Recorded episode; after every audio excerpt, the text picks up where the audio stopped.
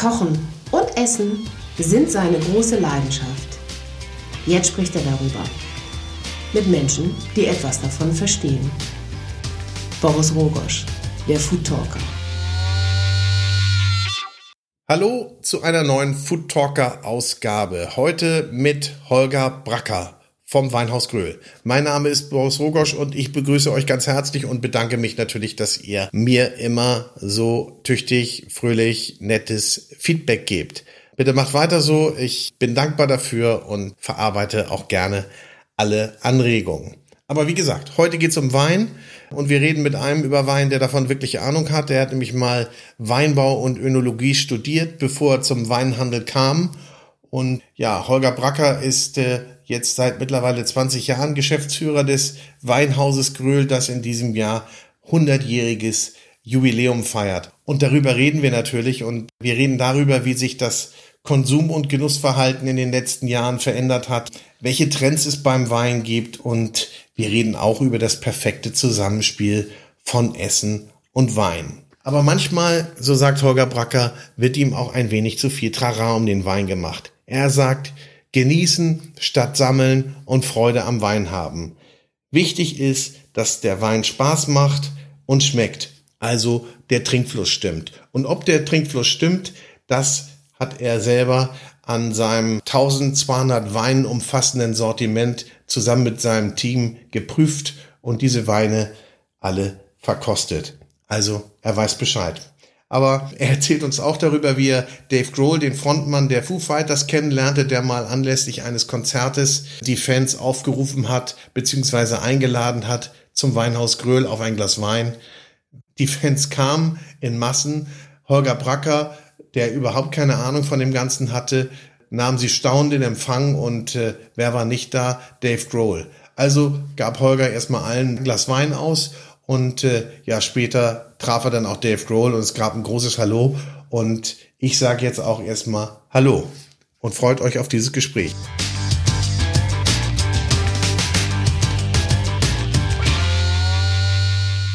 Herzlich willkommen, Holger Bracker vom Weinhaus Gröhl, mit dem ich jetzt erstmal anstoßen darf. Du erzählst uns den Grund. Wir stoßen an auf das Weinhaus Gröhl, auf 100 Jahre Weinhaus Gröhl. Wahnsinn. Oder? Wahnsinn. Es sind heilige Gemäuer hier, würde ich sagen, oder? War ja. es immer in diesem, war Weinhaus Grün nee, seit, seit 1962 in diesen Räumlichkeiten. Sieht man auch in einigen Ecken. Aber wir haben immer wieder was, ein bisschen was neu gemacht, aber ja, seit 1962. Wenn man sagt 100 Jahre Weinhaus, dann war es auch immer, war der Fokus auch immer auf Wein in diesem Nee, in den Anfängen, also das weiß ich ja nur, nur aus Erzählungen zum Glück. Zum Glück habe ich ja nicht die ganzen 100 Jahre mitgemacht. Aber es war auch viel Feinkost ähm, dabei, Gemüse, Obst in den Anfängen. Und dann hat man sich immer mehr spezialisiert. Und ich glaube, so ab 1975 äh, war der Fokus auf äh, Wein. Und wie viele Jahre Geschichte, dieser 100 Jahre Geschichte schreibst du jetzt ich konkret 20, mit? 20 Jahre. Du hast auch Jubiläum. Schon 20, 20 Jahre, ja. Dieser ja. 20 Jahre. Das ist mein 20. Jahr im Weinhaus Gröll. So ein, so ein Weinhaus ist ja wichtig. So, das ist ja äh, der Local Dealer quasi, der, der ja. autorisierte Local Dealer. Ja. Da entstehen ja Beziehungen in 20 Jahren oder mehr. Hier gibt es ja wahrscheinlich Menschen, die kommen schon seit 50 Jahren her. Ja, sehr viel sogar. Wir leben ja von unserer Stammkundschaft. Ähm, das sind die einen Kunden, aber wir gewinnen auch mehr und mehr junge Leute, was ganz interessant ist. Aber wir haben natürlich sehr viele Stammkunden und auch viele, das ist mal ganz interessant, die Weinhaus Gröhl kennen. Auch nicht alle kaufen, aber sie kennen irgendwie alle Weinhaus Gröhl, auch aus dem Ausland. Wir haben sehr viel Besuch aus dem Ausland und die haben dann auch schon gehört, ah, Weinhaus Gröhl in Hamburg. Das ist mal mhm. ganz, äh, ganz interessant. Dann ist es aber kein Zufall, dass du äh, mit Wein zu tun hast. Du nee. hast dich ja schon relativ früh dafür entschieden. Ja, sogar oder? sehr früh. Sehr früh. Ich bin ja hier groß geworden in, ähm, in Harvestehude, bin hier zur, zum Gymnasium Eppendorf zur Schule gegangen, bis ich dann gehen musste, sage ich mal ganz vorsichtig, und bin dann gewechselt auf äh, das Wirtschaftsgymnasium St. Pauli. Und da hatte ich Chemie-Leistungskurs und mein Tutor, Der war wieder befreundet mit einem Weingut oder einem Weingutsbesitzer im Rheingau, bei dem Weingut Hans Lang. Da habe ich in meinen Ferien immer gearbeitet. Und so bin ich dann reingerutscht ähm, und habe das dann angefangen zu studieren in Geisenheim an der Fachhochschule Wiesbaden. Das ist aber dann für einen Hamburger äh, auch ungewöhnlich. Sehr ungewöhnlich. Warst du wahrscheinlich das einzige Nordlicht da? Ja, ja sehr ungewöhnlich. Ja. Wurde ich auch immer mit gehänselt. Äh, wir sind gut zurechtgekommen. Ähm, ich habe sie am Anfang auch alle nicht verstanden, aber so dann mit der Zeit habe ich mich auch da äh, reingehört. Mittlerweile ist es aber so, dass in Geisenheim auch viele, viele aus anderen Regionen in Deutschland ähm, studieren.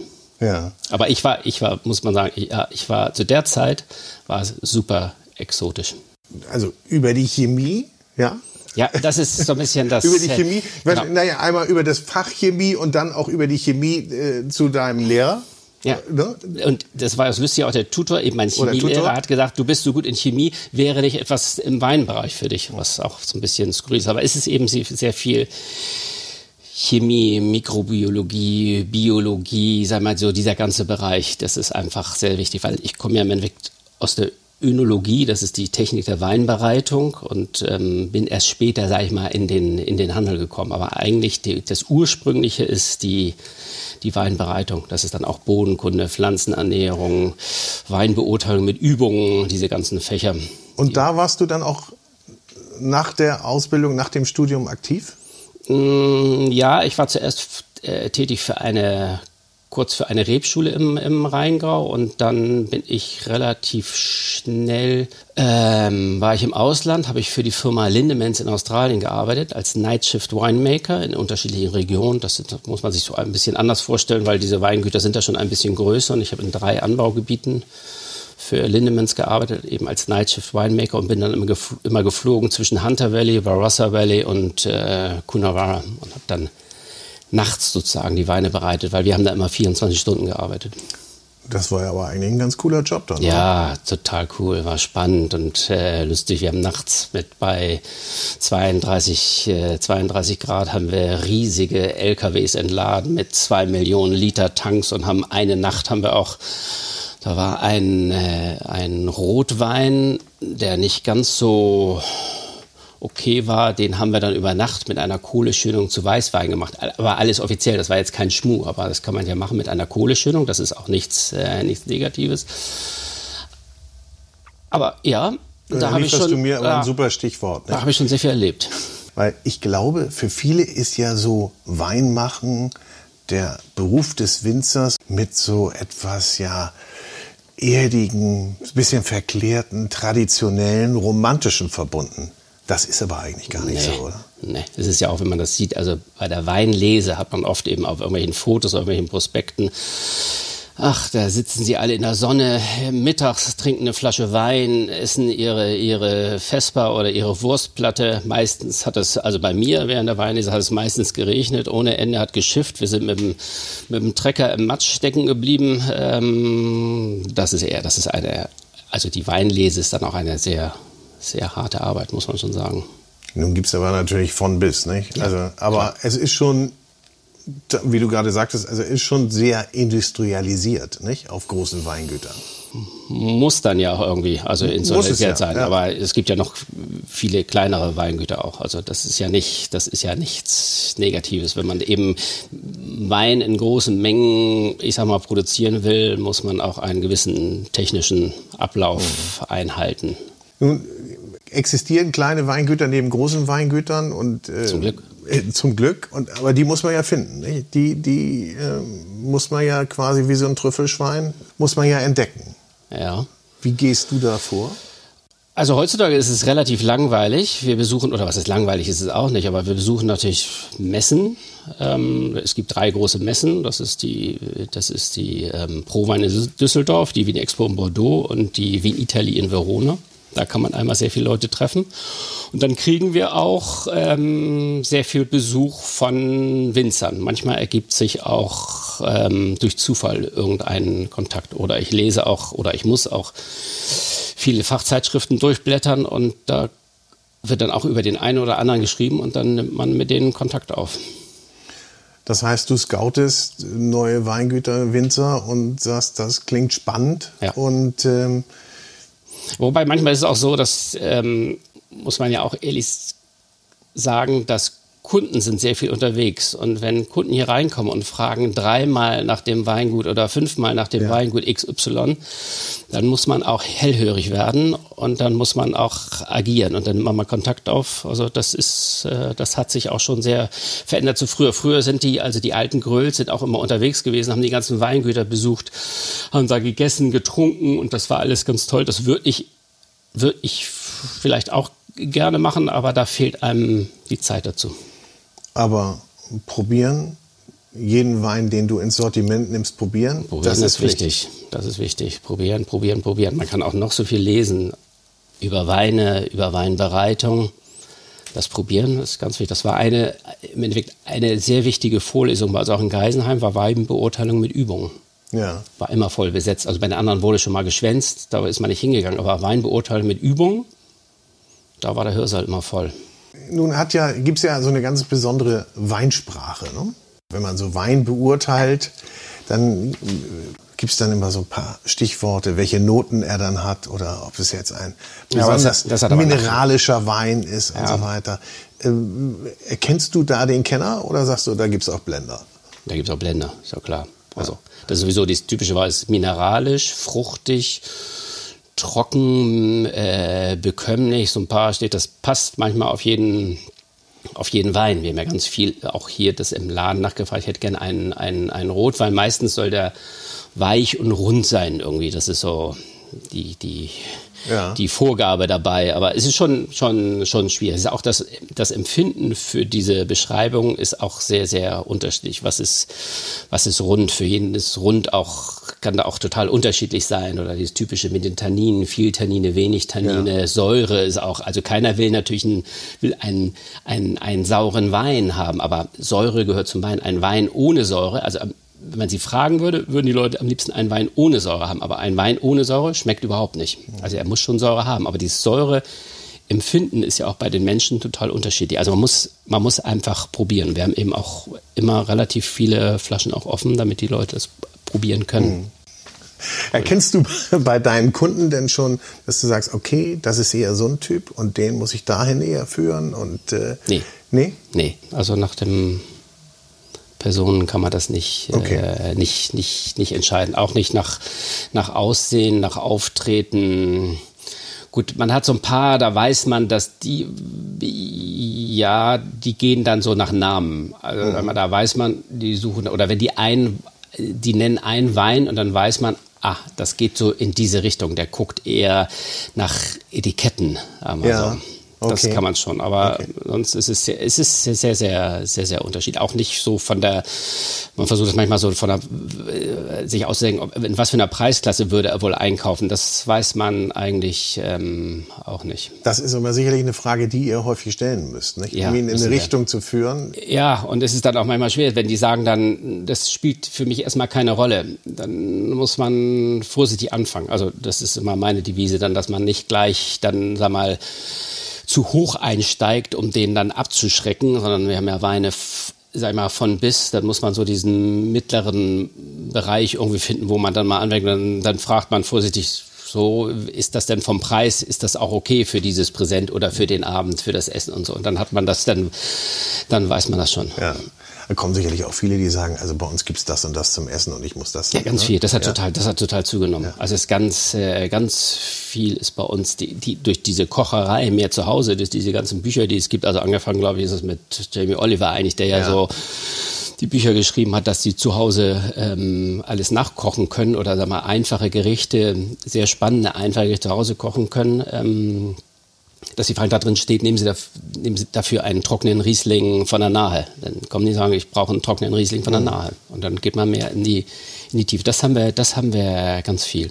Und gelten denn die alten Gesetze noch? So zum Beispiel, also zum Fisch trinkst Nee. du eigentlich nur einen Weißwein? Nee. Alles aufgebrochen. Alles, alles aufgebracht. Also es gibt so ein paar Basisgeschichten natürlich. Ja. Also man kann jetzt nicht so einen fetten, kräftigen Rotwein mit Tanninen zum Fisch nehmen. Das geht nicht. Aber man kann einen leichteren, man kann ja heute, es gibt ja auch Rotwein, den man leicht gekühlt trinken kann ähm, und kann das dazu ausprobieren. Aber Nee, zum Glück. Und das ist aber auch total spannend. Das macht auch, äh, das macht auch viel Spaß. Also ich probiere selbst zu Hause auch, äh, mache ich unterschiedliche Weine mal auf und probiere mal, wie das damit, wie das damit geht. Aber dieses früher, dieses helles, äh, helles Fleisch, heller, heller Wein und ja. so, das ist, das wird zum Glück auch in der Gastronomie nicht mehr so betrieben, sondern da ist man völlig, völlig frei. Und War eine schöne Grundregel, aber kannst du vergessen. Ja, aber es kommen, es kommen immer noch Rolle, wo man sagt, da können Sie auch einen Weißwein zu nehmen. Nee, nee, sagen, nein, nein, nein, dazu muss ich einen Rotwein, es steht dazu, muss man einen, einen Rotwein trinken und dann lassen Sie sich auch nicht belehren. Ganz, ganz spannend. Könntest du noch einen Wein aus dem Sortiment von vor 100 Jahren hier verkaufen? Vom Geschmack her? Meinst du, dass der, der würde dem heutigen Geschmack noch entsprechen? Nein, nein. Die, die Stilistik von den Weinen hat sich auch ähm, geändert. Mhm. Und wenn wir sagen, der Geschmack verändert sich, beziehungsweise das Angebot hat sich auch extrem verändert. Nicht? Also in den 20 Jahren, die du jetzt hier bist. Ist schon enorm, das hat sich sehr verändert. Wobei wir hier auch immer noch, also im Norden ja auch immer noch ähm, sehr gute sag mal, Geschäfte machen, auch mit Bordeaux, mit diesen Klassikern. Bordeaux, Burgund, das ist immer noch ähm, sehr gefragt. Während in München ist es mehr so Italien. Da, mhm. sind, äh, da hat das stark nachgelassen mit, äh, mit Bordeaux. Wir haben hier auch immer noch ja, muss man sagen, nach gereiften Bordeaux-Weinen auch immer noch eine ganz gute Nachfrage, hm. die man oft auch noch ähm, kriegt in Bordeaux. Aber dann ist euer Hauptsortiment, die besteht aus deutschen Weinen. Aktuell oder wie würdest äh, du das? Aktuell, sag mal, von den Flaschenanzahlen würde ich sagen, ja, wir haben schon ein sehr großes deutsches Sortiment. Aber wir haben auch Frage gesunken, da war mal eine sehr starke Nachfrage. Das war so ganz interessant die Leute. Haben gerne ein, mal einen Australier gekauft, mal einen Wein aus Uruguay, um den abends auf den Tisch zu stellen. Aber ja, das hat Südafrikaner, da gab es ja auch mal so eine richtig ja, wobei große Welle. Ne? Südafrika ist bei uns auch immer noch relativ stark. Wir haben ja auch gerade gesagt, es gibt so äh, gibt so eine Preisorientierung für euch, die ihr so ein bisschen abfragen müsst, um zu sehen, in welche Richtung der geht. Was ist denn so, unter welch, du lachst schon, du weißt, was kommt, ne? Ähm, ja. Unter welchem Preis würdest du denn sagen, kann man eigentlich keinen vernünftigen Wein produzieren beziehungsweise im Geschäft anbieten? Ja, muss ich natürlich vorsichtig sein, weil wir haben bei uns auch, wir verkaufen ja auch Weine für 3,90 Euro aus Spanien. Einen weißen, einen roten. Die in dieser Preisklasse eigentlich auch, muss man sagen, wirklich gut sind. Aber eben auch nur gut sind. Die sind für irgendeine Party oder so, sind die gut geeignet, aber dann, die werden auch, das weiß ich, auch in Mengen produziert, sodass man da eben auch eine gewisse Qualität halt, halten kann. Sonst würde ich sagen, ja, ich, also wir sind hier natürlich auch, sag mal, in unserer Region natürlich auch irgendwie verwöhnt. Also bei uns fängt das an, sag ich mal, bei uns normalerweise, was hier so täglich gekauft wird, ab 6 Euro geht es aufwärts. Ja. Ähm, aber man findet auch immer wieder natürlich Weine darunter, die gut sind. Nicht, dass man die Hacken zusammenschlägt und sagt, das ist richtig top, aber die gut trinkbar sind. Aber es ist so ein, eine alte Diskussion, wo fängt es, äh, wo fängt es an? Ja, also wo ist es eigentlich rentabel, was, was zu produzieren, was, ja. was, was, was genießbar ist, beziehungsweise wo auch alle äh, in der Kette dann verdienen. Dann verdienen ja. Und da, wir hatten das Thema vorhin mit der, mit der Winzerromantik, also da können wir uns das wahrscheinlich nicht Nein. vorstellen, dass die da, Nein.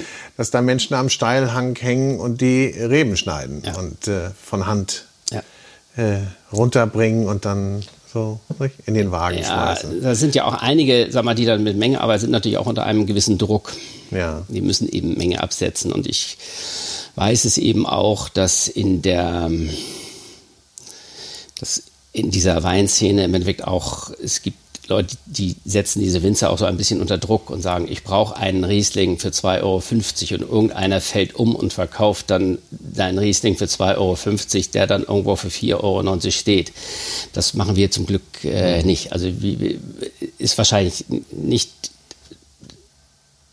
dass so der ganz der richtige Weg ist. Ich bin vielleicht nicht der richtige Einkäufer, aber ich setze die Leute nicht unter Druck, weil ich möchte auch, dass die davon leben und dass die im Endeffekt mit, mit dem Geld dann auch äh, zufrieden sind. Und klarkommen, ja. Und klarkommen, was ganz, äh, mhm. ganz wichtig ist.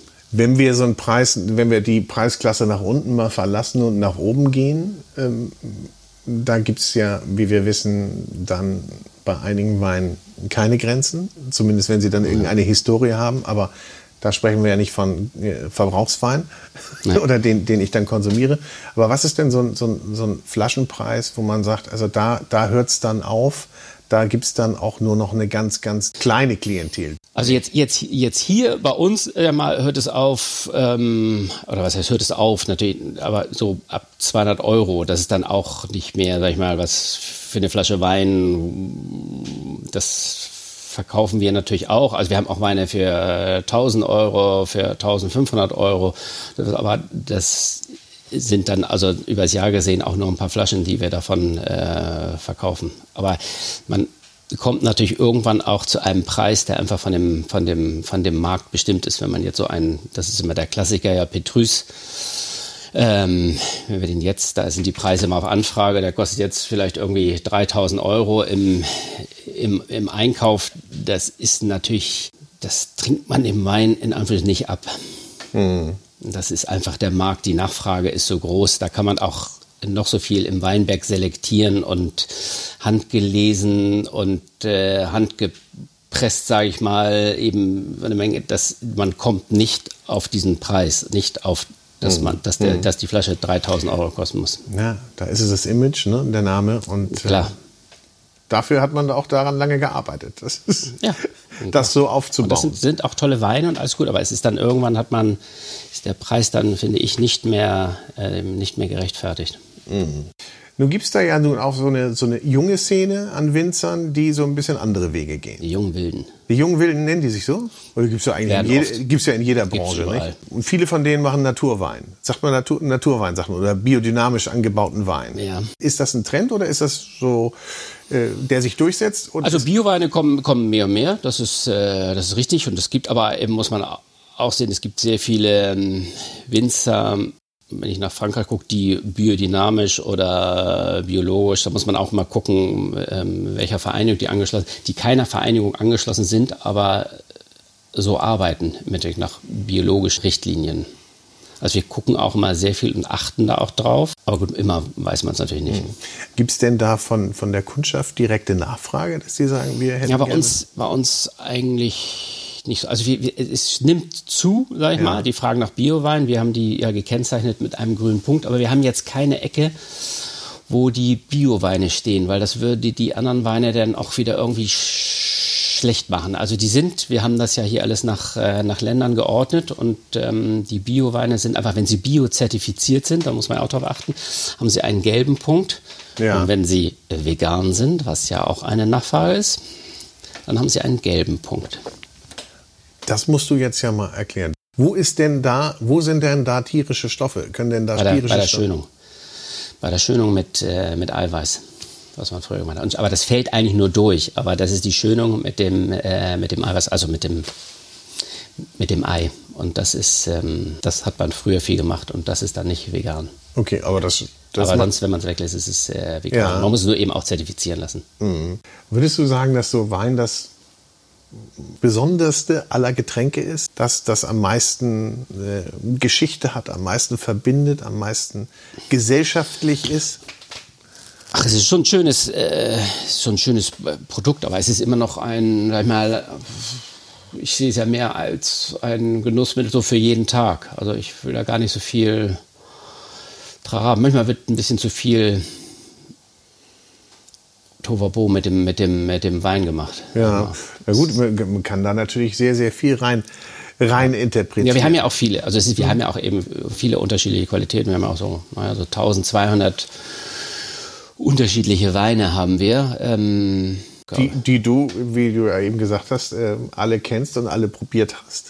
Ja. Äh, also wir lassen dann manchmal bei den Folgejahrgängen, lassen wir das dann auch mal aus, weil wir dann wissen, ja. der arbeitet gut. Also es wird nicht dann jeder Jahrgang probiert, aber sonst haben wir ja eigentlich auch alle hier probiert. Wir machen auch regelmäßig Verkostungen, um, ähm, also mit den, mit den Mitarbeitern, um immer auch auf dem aktuellen Stand zu sein. Das ist auch sehr wichtig. Also wir, wir probieren sehr viel probieren, ne? nicht trinken. Hm.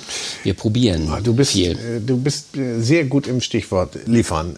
Was ist denn so eine Menge, ja, wo du sagst, das ist noch Genuss und darüber hinaus hört dann der Genuss auf? Am, Wein, am Weinkonsum. Ähm, Also es gibt ja diesen, diesen, dieses klassische, wenn man abends zu zweit eine Flasche Wein ist, äh, ist noch okay. Aber gut, ich muss ein bisschen vorsichtig sein, weil ich trinke viel mehr. Und ich, ich empfinde es auch noch als Genuss. Muss ja, also es ist diese, eigentlich ist es diese, diese Flasche Wein zu zweit am Abend ist Die, okay. Ja ist okay. Das ist ja auch dann äh, in unterschiedlichen Kulturkreisen auch immer anders, nicht? Also ja, Franzosen haben viel mehr getrunken. Haben viel mehr, jetzt nicht mehr, nicht? Nee, nee, nee, das ist ja total gesund. Also äh, Frankreich und Spanien haben äh, Riesenprobleme, weil dieses mittägliche Trinken hat total nachgelassen. Also das hören wir sehr viel von den äh, Weingütern auch. Also der ja. Konsum ist, ähm, geht nach unten. Und wir haben also auch relativ viel Wein also vom einfachen Wein auf dem Markt, muss man sagen. Ist denn zum einem guten Essen, wir sind ja eigentlich der Food Talker, ja, also nicht der, sagen, eigentlich ja aber fast hier fehl am Platz. Du bist ein absoluter Exot. Deshalb schlage ich ja die Brücke. Also braucht ein gutes Essen ein, ein, ein Wein? Ist es dann erst ein gutes Essen?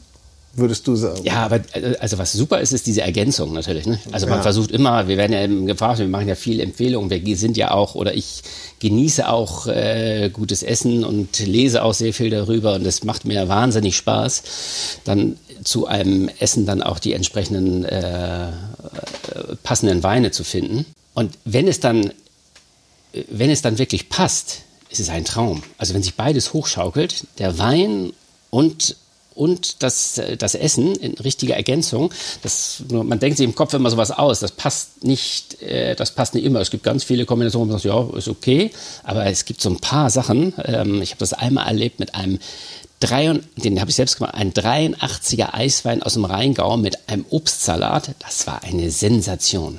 Sensationell. Das ja. war das, man merkt es, ähm, ich, das, das, schwärme ich immer noch von, das habe ich auch nie wieder so hinbekommen. Aber das war, ähm, das war einfach richtig, also, richtig gute Kombination. Aber es ist schon, schon, es macht schon Spaß, ähm, diese Kombination Essen und Wein. Das heißt, auf der Genussseite kann man dann aus deiner Sicht da noch mehr rausholen, wenn man das richtig ja. miteinander ja. Äh, Aber das machen ja auch die ganzen neuen, äh, diese ganzen neuen Gastronomen, die jetzt äh, aufmachen, die haben ja auch immer Leute, sage ich mal, da die entsprechenden Empfehlungen geben und auf die man wirklich auch äh, hören sollte, hören sollte. Und die selbst auch die, die, die, die Köche beschäftigen sich ja auch sehr mit dem, mit dem Thema.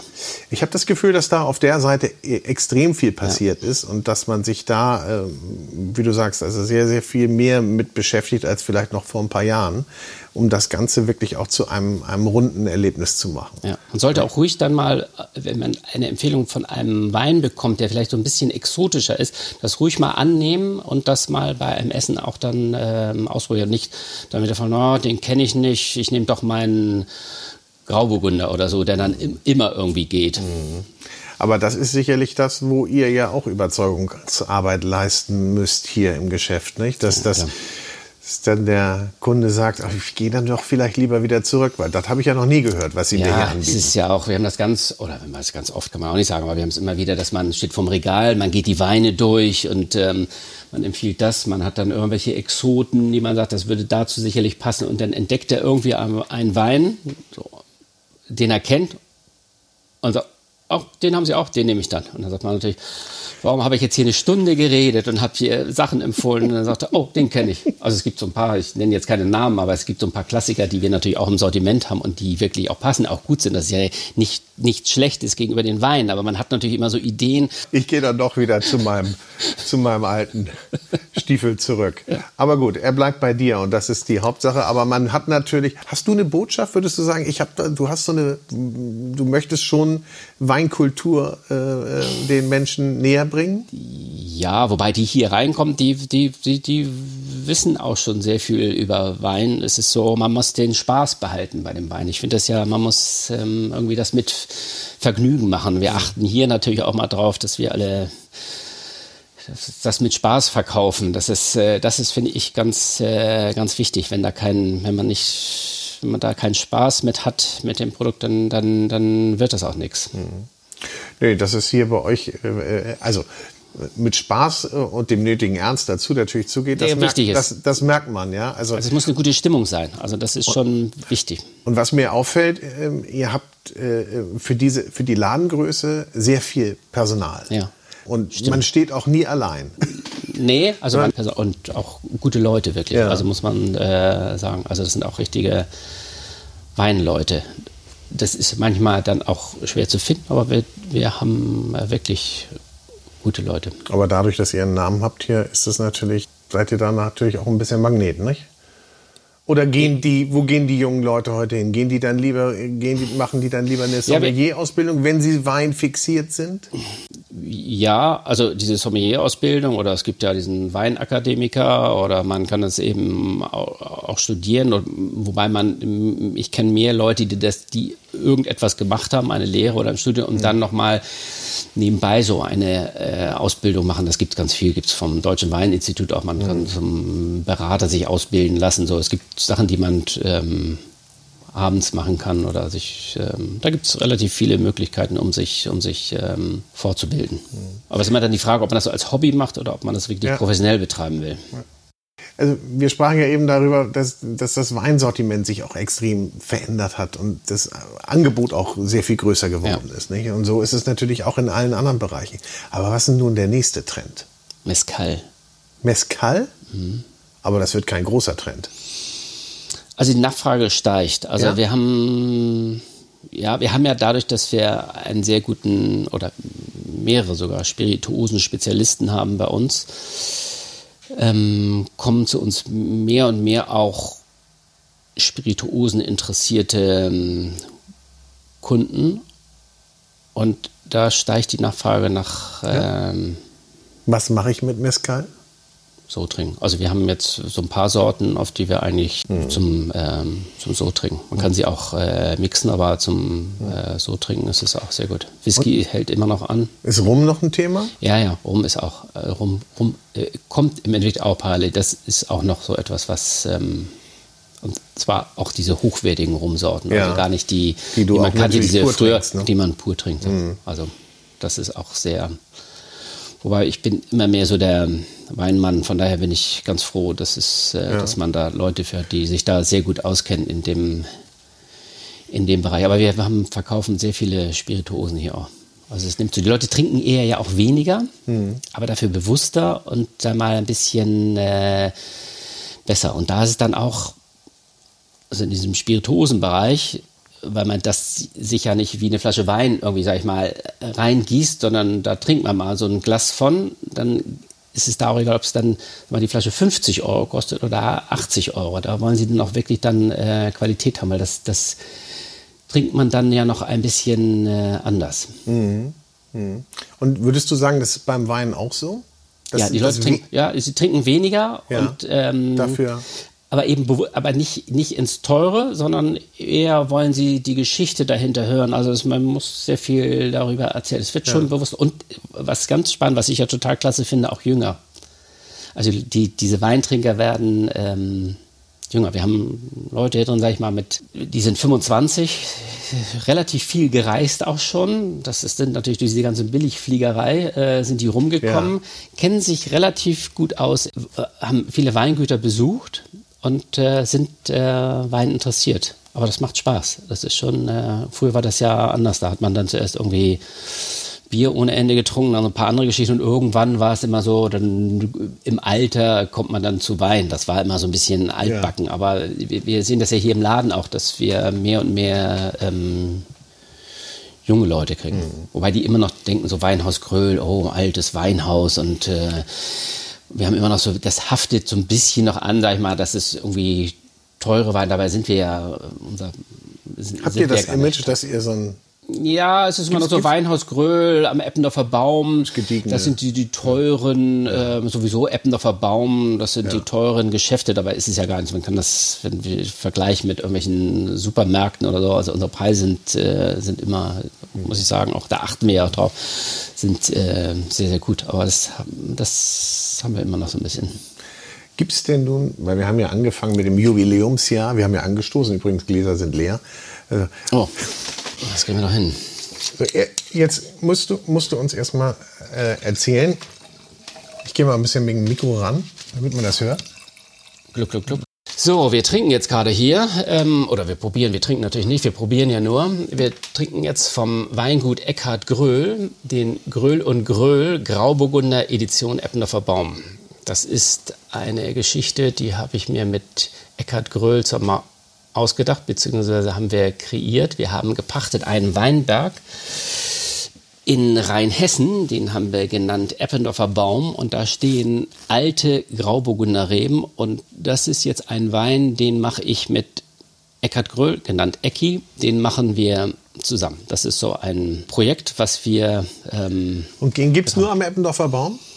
Auch im, im, im Eppendorfer Weg auch, aber das ist. Die, aber ich meine, die gibt's, ja, ja, ja, das ist, unser, ist exklusiv. Das ist unsere Edition. Das haben wir ausgedacht. Da fahre ich immer ab und zu im Jahr fahre ich mal runter und ähm, und dann besprechen wir das, wie wir den ausbauen und ähm, lassen wir noch mal klingen, ja. Klingen ja. aus. Wir sind ja ohne Bild, nur mit ja. Ton. Das ist ein richtig schöner, voller Grauburgunder, der ein bisschen im Holz ausgebaut worden ist, um dem so ein bisschen mehr Fülle zu geben, aber der soll nicht diese Holznoten haben, das ja. hat er auch nicht, sondern einfach so ein bisschen wie in Burgund. Das der gibt ihm so ein bisschen Schmelz und ähm, so ein bisschen was Würziges. Und ich finde, der ist in 2018 auch ähm, sehr, sehr gut gelungen. Ja. Und verbindet eben eine alte Freundschaft zu Eckhard Gröll, zu dem Weingut.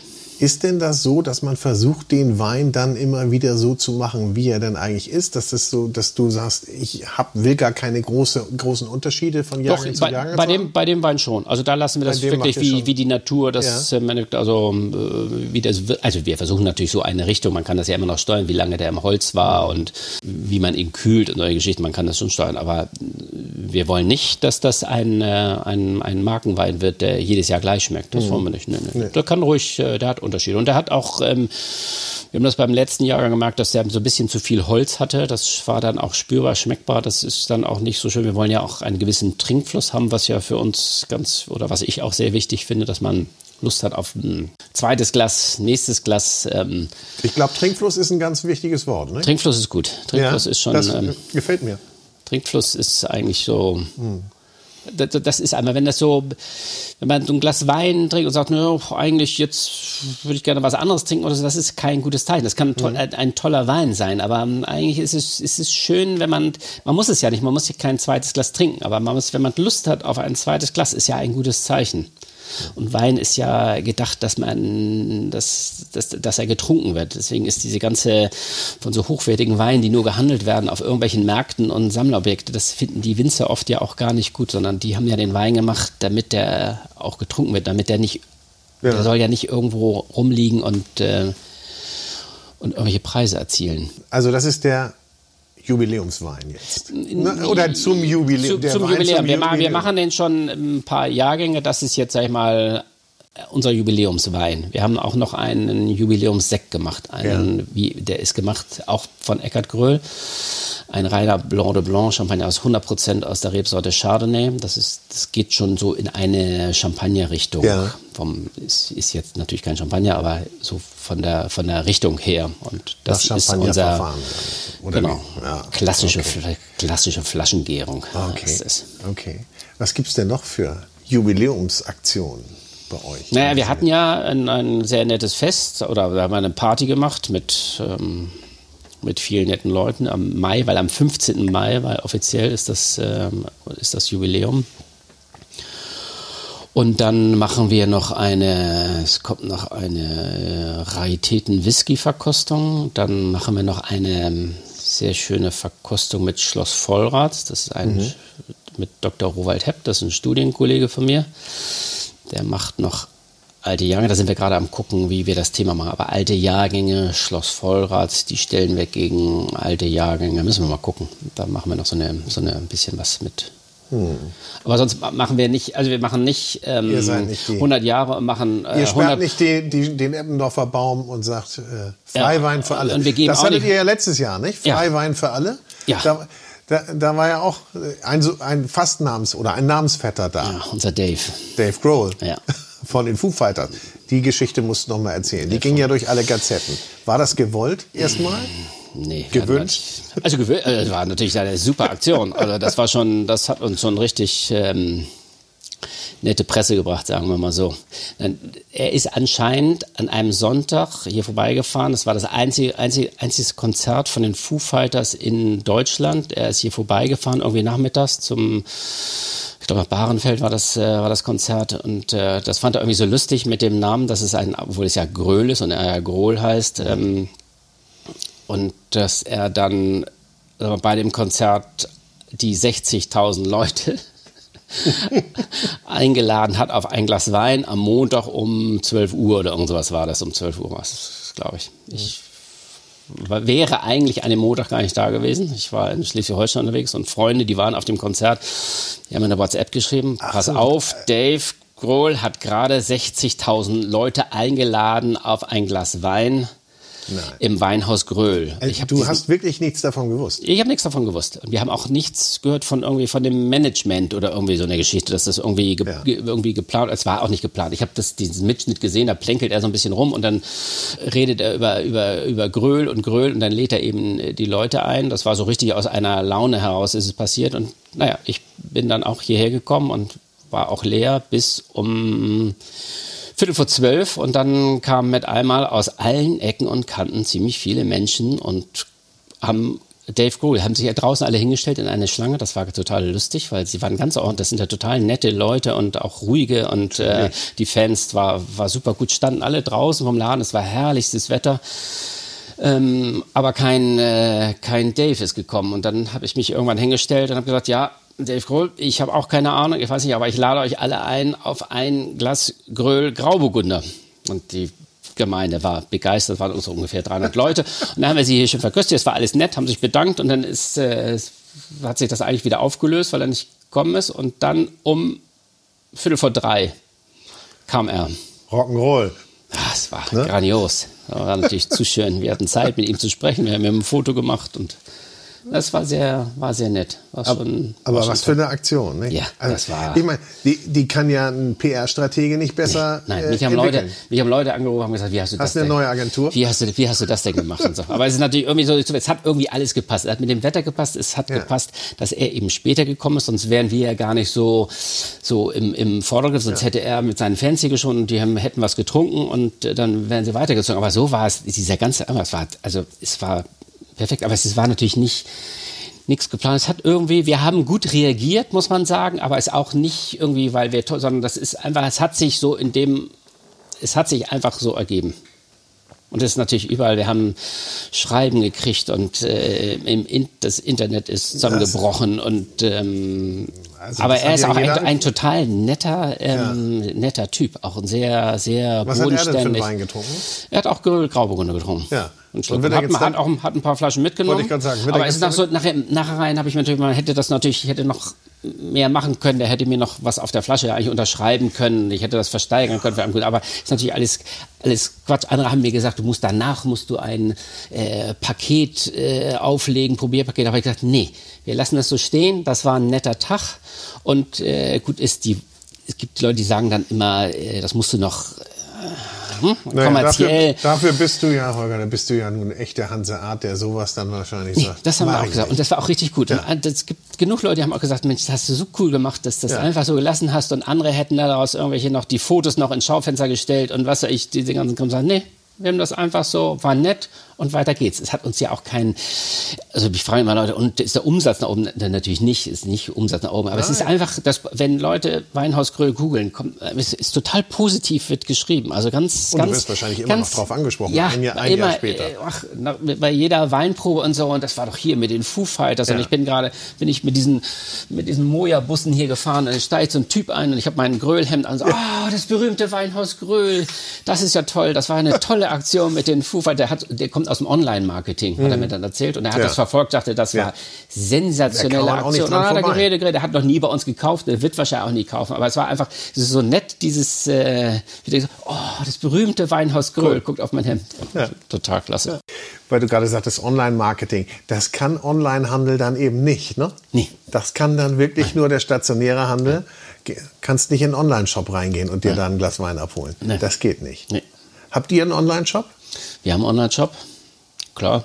Ja. Müssen wir auch haben. Muss aber es ist, wird jetzt, also wir haben auch einen relativ neuen, der auch gut funktioniert und es bestellen bei uns auch Leute, da weiß ich mal gar nicht, wie die auf uns kommen eigentlich. Das machen wir zusätzlich, aber wir haben immer, mhm. der Schwerpunkt ist immer das Ladengeschäft. Also wir suchen den, das ist ganz wichtig, wir suchen den Kontakt zu den Kunden. Also das, das ist auch ähm, ganz, ganz, ganz, ganz wichtig für uns. Normalerweise kommt jetzt immer die Frage nach einem Blitzrezept. Also wir sind ja der Food Talker, ich darf das nochmal erwähnen. Und da frage ich meinen Gesprächspartner, äh, mir ein Rezept zu nennen, das aus fünf Ingredienzien besteht und dann. Äh, Port Tonic. ist nur Portwein, weißer Port und Tonic. Also ist nichts, hat nichts mit okay. Food zu tun und hat auch nicht fünf Ingredienzien, sind nur zwei. Aber Port Tonic okay. ist ähm, im Moment okay, mein du, Lieblingsgetränk. Alles klar. Das, äh, das ist eine schöne Antwort auf das Rezept, ne? Genau, wir haben Port Tonic. Cool. Welchen Port? Namen? Ja, klar. Darf ich das? Ja, logisch darfst du das. Okay. Noval Dry White. Gibt's hier? Gibt's hier, na klar. Ja. Welches Tonic? Tonic Schweppes Dry. Schweppes Dry. Schweppes Dry. Das okay. mit dem weißen Port. Ja. Eis rein. Eis rein. Also doch drei Sachen. Eis rein. Kannst du noch oben eine Zitrone drauflegen Vier. und vielleicht so oben eine Minze. Wir haben das mit fünf, ne?